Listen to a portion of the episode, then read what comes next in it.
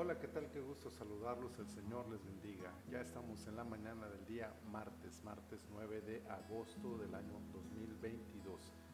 Estamos en la temporada 19, el episodio 10. Eso significa que hoy terminamos la temporada 19. Esta temporada solamente tiene 10 episodios porque solamente tiene 10 capítulos el libro de Esdras. Así que gracias por acompañarme durante esta temporada de 10 episodios. Vamos a Esdras capítulo 10, el versículo 2 dice, Entonces respondió Secanías, hijo de Jehiel, de los hijos de Elam, y dijo a Esdras, Nosotros hemos pecado contra nuestro Dios, pues tomamos mujeres extranjeras de los pueblos de la tierra, mas a pesar de esto, aún hay esperanza para Israel. El pecado cometido por Israel a su regreso a Jerusalén fue sin duda vergonzoso. El riesgo estaba latente. Podían ser objeto de una todavía más fuerte ira divina y caer en una peor destrucción. Esdras estaba abatido, angustiado por el pecado cometido y sinceramente preocupado por el destino de este pueblo rebelde.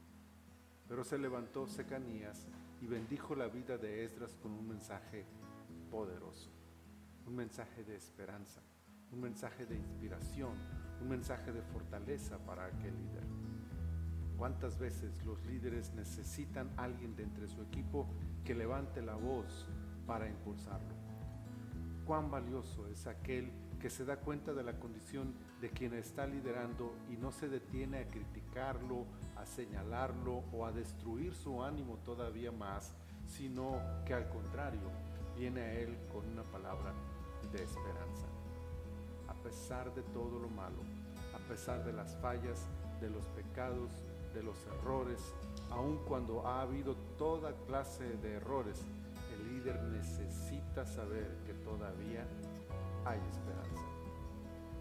Que su esfuerzo no ha sido en vano, que su sacrificio en el servicio a Dios no ha sido un desperdicio, que a pesar de que el pecado ha hecho un profundo daño en aquellos a quienes cuida y lidera, todavía hay esperanza de alcanzar la victoria en su formación espiritual. Ojalá que este día podamos ofrecer una palabra de esperanza a quienes sirven a Dios con pasión y fervor. Ojalá que nuestra oración y ánimo sea para quienes se desgastan para bendecir al pueblo de Dios.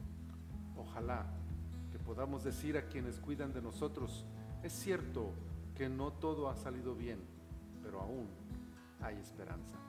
Arriba la fe y la esperanza.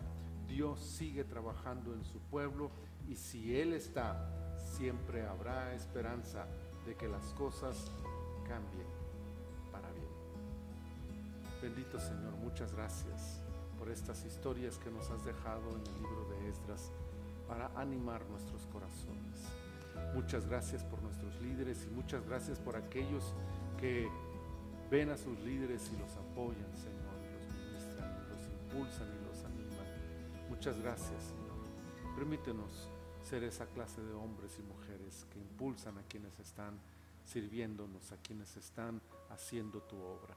Muchas gracias te damos. Bendícenos en este día, respalda nuestras actividades y glorifícate, Señor, en cada una de nuestras acciones. Te lo pedimos en el poderoso nombre de Jesús.